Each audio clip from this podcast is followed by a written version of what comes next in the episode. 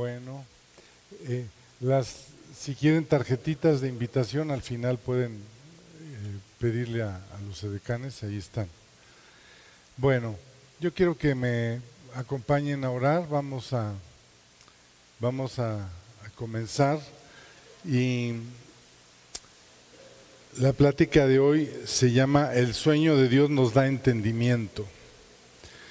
Dios, el Espíritu de Dios nos da muchas cosas y entre esas muchas cosas nos da entendimiento y el entendimiento es para que nosotros podamos caminar en un camino certero con una dirección clara. Entendimiento nos da una dirección clara. Entonces vamos a... ¿Cuántos necesitan entendimiento? Yo necesito entendimiento. ¿sí?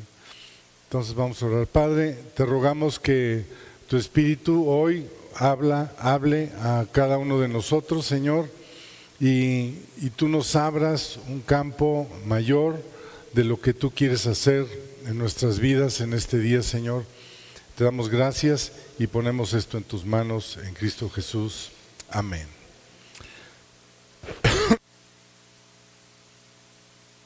Bueno,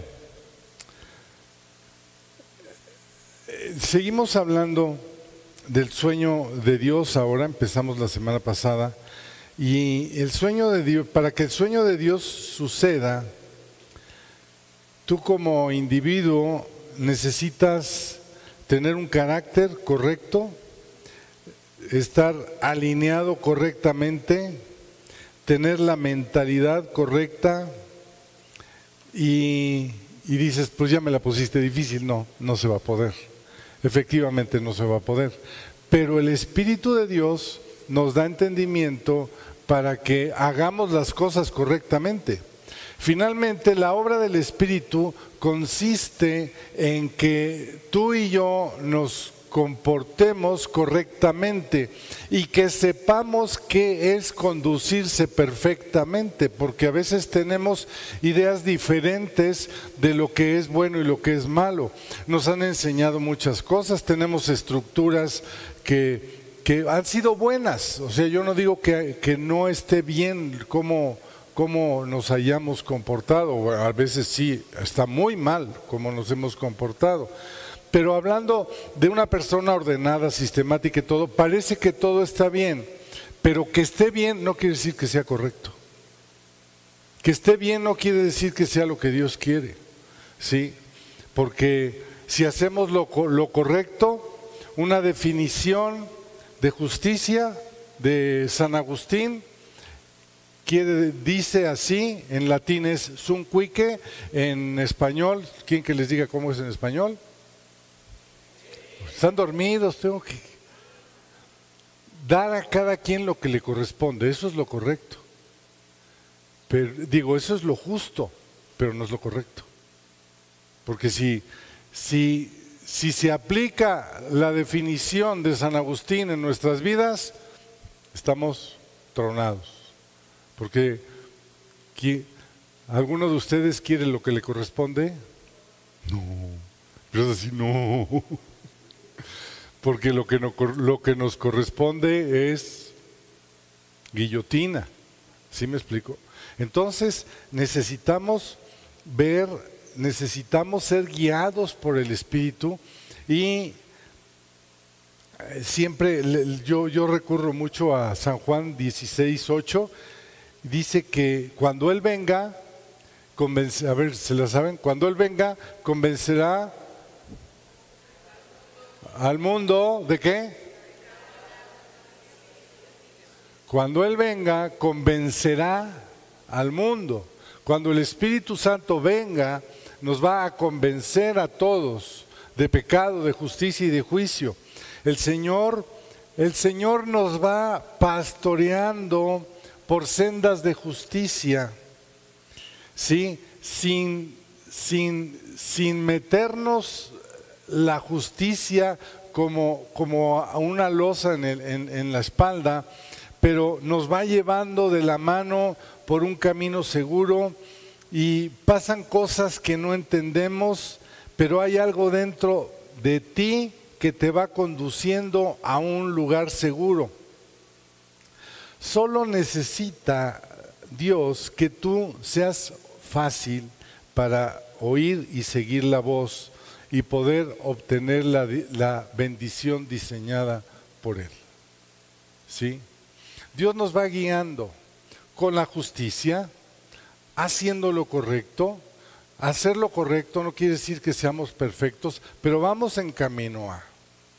Y eso es lo que, esto es lo que Dios quiere establecer en nosotros, que vayamos siendo sensibles. Miren, no, no sé, los veo así como con cara de que, ¿qué es esto? Hay muchas, muchas ocasiones en que tú oyes una voz de lo que tienes que hacer. ¿Alguien la ha oído? Entonces, el punto es que esa voz que oímos nos va llevando a hacer lo correcto. Pero tenemos que romper el molde de que yo esto lo hago así y yo soy así y pues ni modo, ¿sí? Entonces es, cambiar, es cambiar nuestra manera de ser y ser llevados por Dios. Quiero que me vayan poniendo Job 32, versículo 8. Dios quiere que nosotros vayamos obedeciendo, obedeciendo esa voz que nos va guiando a hacer lo correcto, a hacer lo correcto. ¿Sí? Muchas veces, por ejemplo, pasa, pasan muchas veces eh, personas con problemas de adicción y andan pidiendo dinero. Entonces, lo correcto es, pues no les doy dinero porque se van a seguir drogando. ¿Cuántos han pensado así? El punto es que en algún momento Dios te dice, pues, pues dale. O a lo mejor Dios te dice, pues compártele. No sé, no sé. Porque todos esos que andan por las calles no merecen la gloria de Dios, ni merecen la salvación. Y puedes ser tú el conducto para eso. Entonces, ¿qué es lo correcto? Pues, pues ellos se labraron, ellos están ahí porque ellos han decidido mal. Y, eh, o sea, tú puedes, pero lo justo no es lo correcto a veces. Y la palabra de Dios, que es justicia, dice que tú y yo no juzguemos. Entonces, ellos están así por lo que sea, pero no tenemos por qué juzgarlos. Porque si nos hubieran juzgado a nosotros, estaría la cosa complicada. Dice ahí en Job capítulo 32, ciertamente hay, ciertamente, espíritu hay en el hombre y el soplo del omnipotente le hace que, le hace que entienda. Ciertamente, cuando Dios nos creó, nos creó trinos, igual que la esencia, igual que la esencia de Dios. Padre, Hijo y Espíritu Santo, nosotros somos cuerpo, alma y espíritu. Entonces, el espíritu, el espíritu es el depósito especial que Dios estableció desde siempre en el hombre para comunicarse con el hombre y para que el hombre pueda estar conectado con Dios y para que el hombre pueda hacer lo correcto. Entonces al principio el Espíritu estaba sobre los profetas, sobre algunos reyes, sobre algunos sacerdotes, pero cuando Cristo vino, cuando Cristo vino, se abrió el velo, se, se en dos del, del techo al suelo y el Espíritu se derramó sobre toda carne. Ese Espíritu ese Espíritu de Dios se derramó sobre toda carne porque desde antes, desde la concepción de Dios, del hombre, dijo que Él iba a poner un espíritu en nosotros y ese espíritu que Él puso en nosotros es para que nosotros podamos hacer una conexión con el cielo una conexión con Dios. Y si hacemos una conexión con Dios, es para hacerle caso a Dios, porque si no, ¿para qué? ¿Sí? Eh, el Espíritu sopla y nos da entendimiento. Nosotros tenemos el Espíritu y el Espíritu es el canal de, de captación de las señales divinas. Y cuando el Espíritu sopla, tú recibes la señal y abajo tú la, la tomas para ti o la desechas. ¿Sí? Entonces, el Espíritu nos va dando perfección, pero nos da entendimiento y con eso podemos avanzar. El Espíritu de Dios nos da entendimiento, nos da seguridad, nos da certeza. Muchas veces, muchas veces no entendemos lo que, no, entendemos la voz de Dios, pero sabemos que es la voz de Dios y no entendemos. Entonces, no se trata de que tú entiendas, se trata de que tú obedezcas. Porque dices, yo no entiendo. Es más, está fuera de los patrones normales que deben de hacerse para tomar una decisión de ese tamaño y no la entiendes. Pero cuando tú oyes la voz, tienes que decir, voy. Cuando tú oyes la voz, empieza a obrar la fe. La fe es la certeza de que la voz de Dios te, te está dando una señal para que tú puedas en un momento dar un paso al vacío y sabes que no vas a caer, porque Dios te está sosteniendo. Ese espíritu está en ti, está en mí, está en Benijín, está en está en, el, en, todos los grandes de la fe. Es el mismo espíritu que tú tienes que puede hacer conexión con Dios. ¿Sí? Es como, es como si dices, pues yo tengo un teléfono y este teléfono está conectado en la red del cielo. Hay una red, ¿sí? Que no tiene cuotas, que no tiene, no tiene nada que oponga que tú te conectes con Dios. Dios dice que ciertamente espíritu hay en el hombre. O sea, ciertamente hay un canal de captación de lo que yo quiero decirle al hombre. Hay una forma de hablar, hay una forma de comunicar, hay una forma de entender, pero solamente hay una forma de poner en acción. ¿Cómo será esa forma? tu libre albedrío, tu voluntad rendida a Dios. Hay cosas que no entiendes.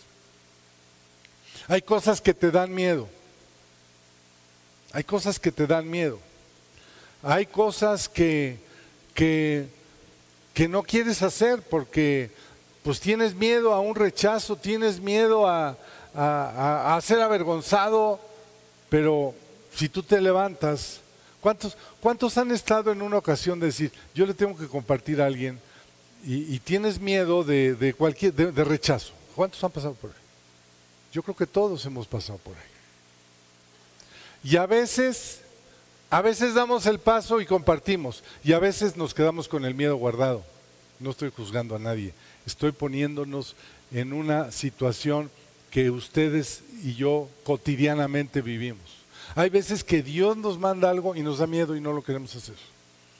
Y luego caminamos dos cuadras y te estás lamentando, es que yo le tenía que haber dicho algo, yo le pude haber dicho algo.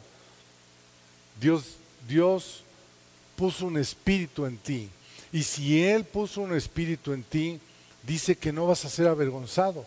Y dice también que si tú vas y hablas y te rechazan, no te rechazan a ti. ¿A quién rechazan? A Dios. Ok. Entonces, otra cosa que, que pasa cuando oímos esa voz es que nosotros simplemente no lo teníamos planeado. Hay personas muy ordenadas que yo reconozco y admiro, pero están totalmente planeadas. Está todo bien establecido. Y hacen su plan y no se mueven ni un centímetro a ningún lado si no está en sus planes. Y la pregunta hoy es, ¿y qué tal si Dios tiene algún cambio en tus planes? ¿Qué vas a hacer si Dios tiene algún cambio en tus planes? Eso es lo que Dios nos está diciendo, porque hay un espíritu. O sea, para que todas las cosas tienen un propósito. Dios nos dio ese espíritu que, que acabamos de leer en Job, que está en minúscula, para que podamos entender el espíritu de Dios que está en mayúscula. Eso es todo, eso es todo. Esa es toda la razón de ser de que nosotros tengamos espíritu, una conexión del espíritu en minúscula con el espíritu en mayúscula, que es el Espíritu Santo de Dios, y que Cristo vino y murió en la cruz, y cuando murió en la cruz vino la promesa que está desde Joel hasta desde siempre, por siempre, para cada uno de nosotros. Eso es lo que Dios ha utilizado. El Espíritu de Dios se movió efectivamente con los profetas, con los sacerdotes, pero el Espíritu de Dios se ha movido en, todos los hombres todo el tiempo, porque siempre hay algo que ha redarguido al hombre en toda ocasión, en todo tiempo. ¿Eso es verdad o no? En todo tiempo, esa voz del Espíritu Santo de Dios ha obrado en el hombre, ahora con mucho mayor libertad. Pero el punto está nada más en que nosotros estemos dispuestos a hacer las cosas. Hay, hay cosas preestablecidas en nuestra mente que ni siquiera podríamos contemplar que estuviésemos en la posibilidad de hacer tal o cual cosa. Y sin embargo, cuando oímos la voz de Dios, resulta que sí, hay una puerta que Dios abre. ¿Sí me están entendiendo? Hay cosas que tú nunca te imaginaste hacer, pero Dios te mandó y por alguna razón fuiste obediente y de repente Dios está obrando en la puerta que Él abrió. Y cuando Dios abre la puerta, solamente Él la puede cerrar. Ninguna otra persona en el mundo puede cerrar una puerta que Dios abre. Y nosotros tenemos que tener sensibilidad. Entonces, nosotros podemos concebir un cambio o algo que nos fue bien y de repente viene sobre nosotros y deposita un cambio de hacer las cosas que habías hecho de otra forma. Y eso, eso lo tenemos totalmente claro. En el libro de Romanos nos habla claramente y dice, así que hermanos, os ruego por la misericordia de Dios que presentéis vuestros cuerpos en sacrificio vivo, santo, agradable a Dios que es vuestro culto racional. Y dice, no te conformes a este siglo, sino transfórmate por medio de la renovación. ¿De, de qué? A ver, ponlo por favor. Romanos 12.2. Ponlo en la pantalla. No estaba en mis apuntes, pero creo que va. No os conforméis a este siglo, sino transformaos por medio de la renovación de vuestro entendimiento. ¿De qué?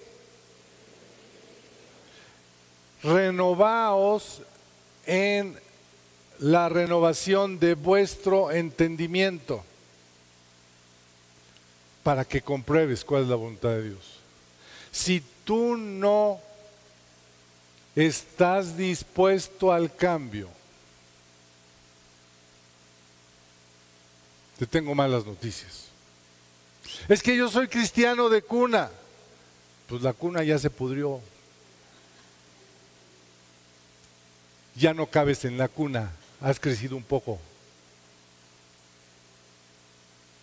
Es que yo, eh, yo he hablado con muchas personas, es que yo soy de cuna cristiana, pues arrepiéntete y ya. O sea, ¿qué es lo que Dios quiere hacer hoy?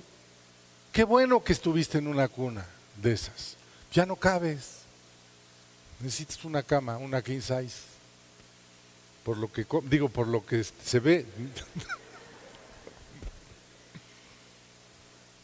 Ustedes entienden cosas que yo no digo. Necesitamos entender que ciertamente hay un espíritu en nosotros, que es el que debe de gobernar, guiado por el Espíritu de Dios, es el que debe de gobernar tu vida. Porque si no pasa eso, Dios no puede hacer.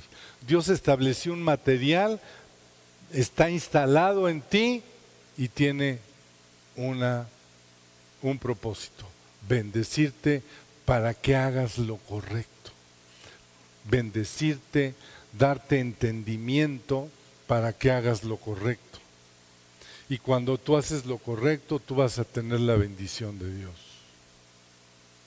Dios es bueno, ¿sí? Dios tiene propósitos. Dios, Dios quiere hacer muchas cosas. ¿Tú crees que Dios puede hacer algo más en tu vida?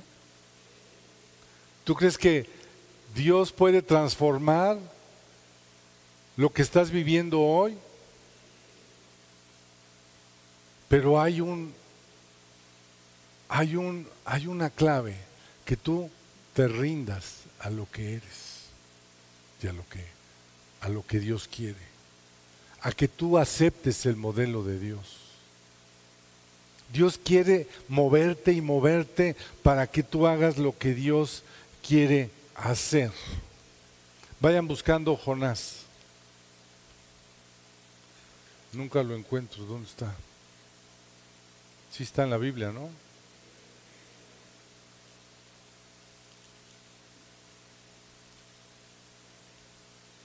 A ver.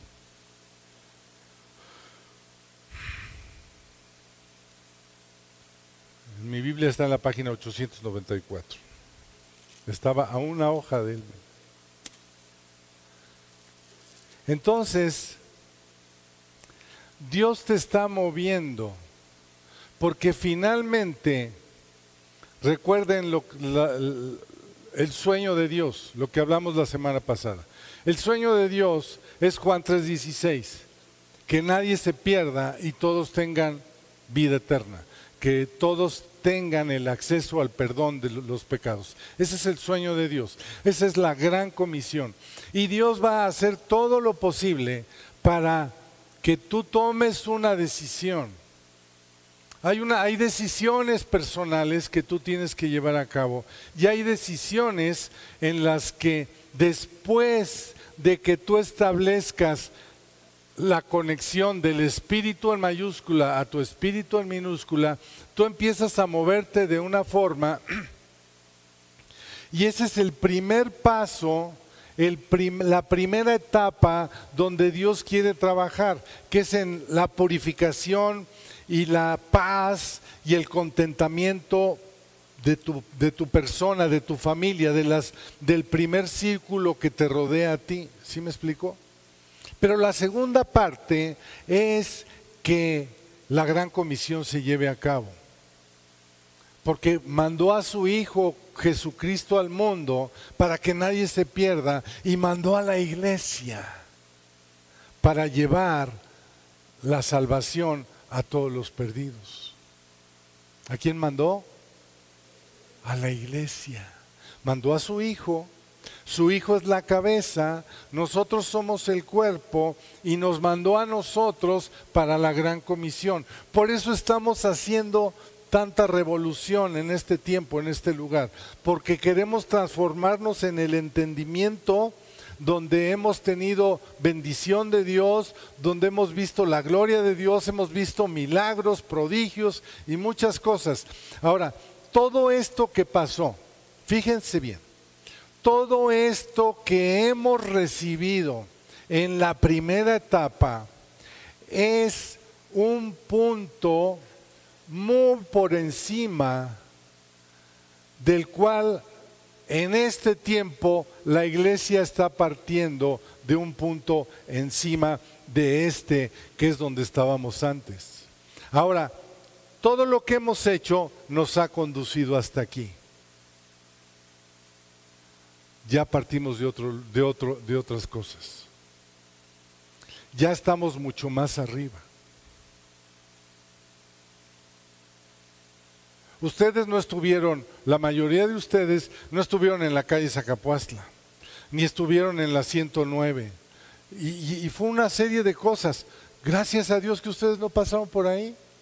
Pero ahora podemos disfrutar todo lo que ya pasamos. ¿Sí? Dice la escritura que la Biblia es el testamento de Dios para sus hijos. Y el testamento de Dios para la iglesia es que nosotros podamos recibir los beneficios de lo que la primera iglesia pasó. La primera iglesia en México en los años de 1880 por ahí, hubo persecución, hubo muerte, hubo sacrificio, hubo, hubo una serie de cosas. Gracias a Dios que nosotros ya no vamos a pasar eso. Ahora salimos de un punto más alto. ¿Sí? Gózate en el testamento de lo que ha pagado la primera iglesia, de lo que ha pagado la primera etapa de, de, la red de amistad de Puebla. Gózate de lo que, de lo que ya pasó en Amistad Las Torres hace 20 años y ahora estamos en otras condiciones. ¿Sí me explico?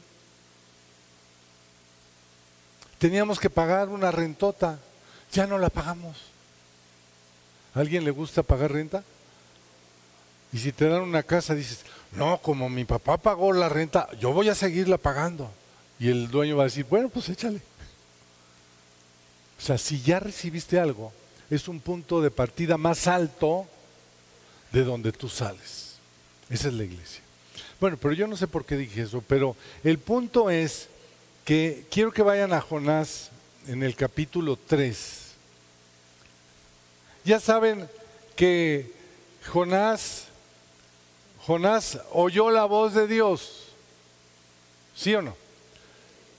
Y, y él no quiso llevar, él no quiso hacerle caso a la voz de Dios y tomó el, el lado contrario, dicen el, yo voy ahí dice en el versículo 1 del capítulo 1, levanta, vino palabra de Dios a Jonás, hijo de Amaí, diciendo, levántate y ve a Nínive, aquella gran ciudad, y pregona contra ella, porque ha subido su maldad delante de mí.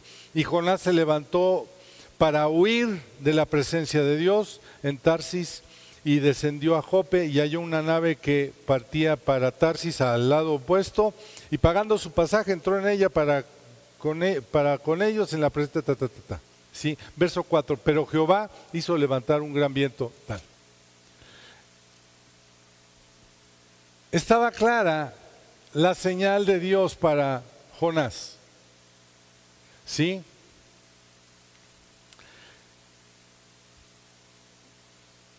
Dios tiene un propósito y hay diferentes metodologías que el Señor usa. Depende de Él o de nosotros, si es que ponemos alguna resistencia.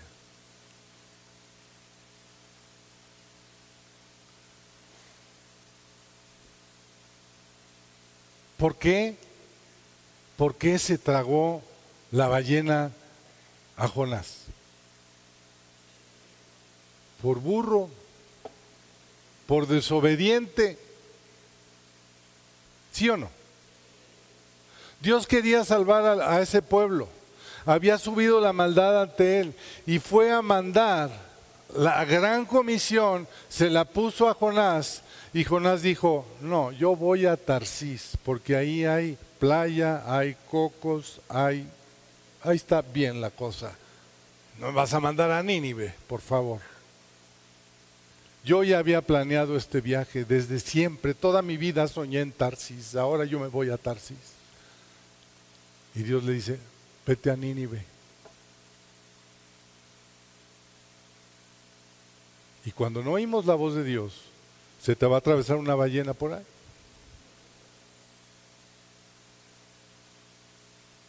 Es no vivimos en el mar. Aquí hay ballenas, yo las he visto.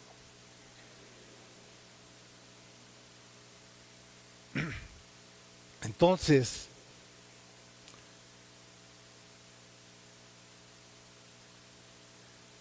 viene en el capítulo 3. Y finalmente, bueno, finalmente Jonás fue, lo escupió la ballena en la playa, en la playa de dónde? O sea, de Tarsis se fue en un viaje todo pagado hasta Nínive y llegó a la playa. Dios cumplió su voluntad. Desde antes de que tú y yo naciéramos, Dios puso un propósito para la vida de cada uno de nosotros. Y si Dios va a usar una ballena, la va a usar. A veces, a veces la ballena son esos hermanos incómodos que te están muele y muele, pero a veces hasta Dios usa esos para que entiendas lo que Dios quiere hacer. ¿Sí me explicó? Entonces tú recíbelos y diles, aleluya, aleluya. Bueno, después de todo esto, les voy a leer rápido. Dios manda a Jonás para, para, para que Nínive reciba la palabra de Dios y se arrepientan de toda la maldad que de Nínive había subido al cielo. ¿Estamos? Entonces, verso 1. Vino palabra de Jehová por segunda vez a Jonás diciendo, levántate y ve a Nínive, aquella gran ciudad, y proclama en ella el mensaje que yo te diré. Y se levantó Jonás y fue a Nínive. Ya, por fin ya fue a Nínive. Ah. Conforme a la palabra de Dios. Y era Nínive ciudad grande en extremo eh, de tres días de camino. Era una gran ciudad. Y comenzó Jonás a entrar por la ciudad camino de un día y predicaba diciendo, de aquí a 40 días Nínive será destruida. Como que no es un mensaje muy padre, ¿no? Para alguien que no quiere ir. ¿Cómo que les voy a decir que, o sea, o sea, yo iba a Tarsis, Señor. Ahora me dices que les hable y que les diga que se van a destruir todos, que son una bola de pecadores. Eso es lo que estaba diciendo. ¿Sí o no? Y los hombres de Nínive creyeron a Dios y proclamaron ayuno y se vistieron de silicio desde el mayor hasta el menor de ellos. Y llegó la noticia hasta el rey de Nínive y se levantó de su silla, se despojó de su vestido y se cubrió de silicio y se sentó sobre ceniza e hizo proclamar y anunciar en Nínive por mandato del rey y de sus grandes diciendo, hombres y animales y bueyes y ovejas, no, gusten cosa alguna, no se les dé alimento, ni beban agua, sino cúbranse de silicio hombres y animales y clamen a Dios fuertemente. No sé a quién se refería eso, pero clamen a Dios fuertemente y conviértase cada uno de su mal camino de la rapiña que hay en sus manos. Jonás dio un mensaje. Nada cómodo para el que da un mensaje. Pero resulta ser que toda la gente agarra la onda y hasta el rey recibe esto. Y hasta el rey pone hasta los animales a ayunar. A todo el mundo puso a ayunar. Por causa del pecado de Nínive vino una convicción porque el Espíritu nos convence de... Esto es lo que pasó en Nínive. El Espíritu Santo obró en el rey de Nínive y cayó la convicción del pecado. Y cuando cae la convicción del pecado, viene automáticamente una, una disposición de arrepentimiento y ayuno y silicio y se pusieron en una, en una convicción de pecado tan tremenda y tan grande que Dios se arrepiente de haber mandado el juicio.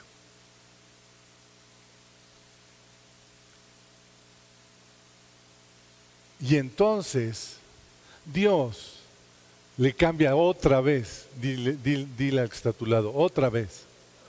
Otra vez le cambia el plan a Jonás. Sí. Lo avergüenza. Porque Dios se arrepiente por causa del arrepentimiento, por causa de la palabra que Jonás soltó, hubo un arrepentimiento que cambió el ambiente celestial y ahora Jonás queda como un merolico porque no se va a destruir Nínive. Dios, pero ahora me mandas, ahora me cumples. ¿No? ¿Qué harías tú? ¿Qué harías tú? Tú me mandaste y me dijiste, y ahora no vas a cumplir, me vas a hacer quedar en vergüenza. Mi amado, con todo respeto, tú y yo es lo que menos importa para el reino de los cielos. La obra que tú y yo hacemos es la que va a ser relevante en los cielos. Y si Dios nos manda y nos da una señal y después Dios cambia de opinión porque el efecto de la palabra que tú soltaste fue buena, no se trata de afirmar lo que tú crees o lo que tú eres, se trata de afirmar la voluntad del corazón de Dios. Y Dios cambia otra vez. Nínive se merecía el juicio. Había pecado. Eran unos desordenados, desde, desde el más chico hasta el más grande. Pero viene un arrepentimiento legítimo.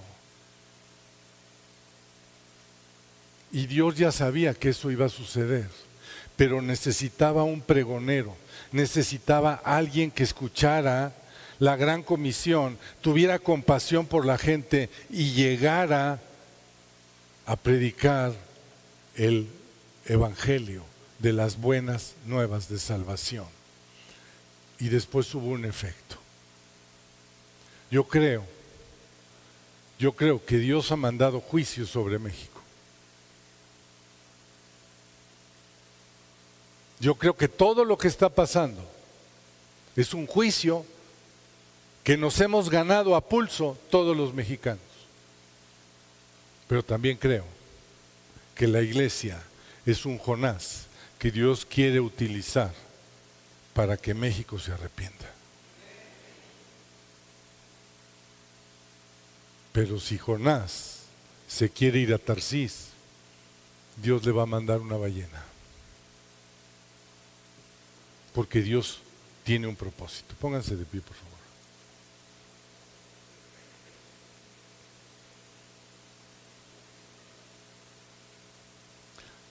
Yo creo que ya han leído Jonás. Pero Jonás dijo, pues yo me voy a suicidar porque me estás haciendo quedar, quedar el mal. Sí, se han leído la Biblia. A eso dice. Estaba deprimido, estaba más deprimido, porque Dios cambió la señal que cuando estaba dentro de las entrañas de la ballena, con todos los ácidos y todo, no le importó eso. Pero porque tocaron su ego, dijo, me voy a matar. Yo ya no quiero. Yo ya no quiero. Como los niños, cuando están jugando un juego y otro niño resalta más que el otro, ¿qué hace el niño? Yo agarro mi pelota, ya no les voy a prestar mi pelota y ya no van a jugar porque... ¿No hace eso el niño? Dios nos dice, no seas inmaduro. Porque dice en Isaías, Dios nos, Dios, Dios nos dice a nosotros en Isaías, porque mis pensamientos no son tus pensamientos. Los pensamientos de Dios son más altos que lo que tú te puedes imaginar. Si tú haces tu berrinche, estás diciendo, es que mis pensamientos, tus pensamientos no interesan, mi amado, interesan los pensamientos de Dios. Porque toda la gloria y toda la honra es para Dios. Los pensamientos de Dios son más altos. No los podemos comprender. Por eso Dios nos da entendimiento. Y el entendimiento, mi amado, aquí termino. El entendimiento es que tú te humilles ante la grandeza de Dios y obedezcas. Vienen cambios, vienen cosas. Es que a mí no me gusta. Dios dice, no me importa que te guste o no. Yo tengo un pueblo que salvar y voy a hacer lo que sea.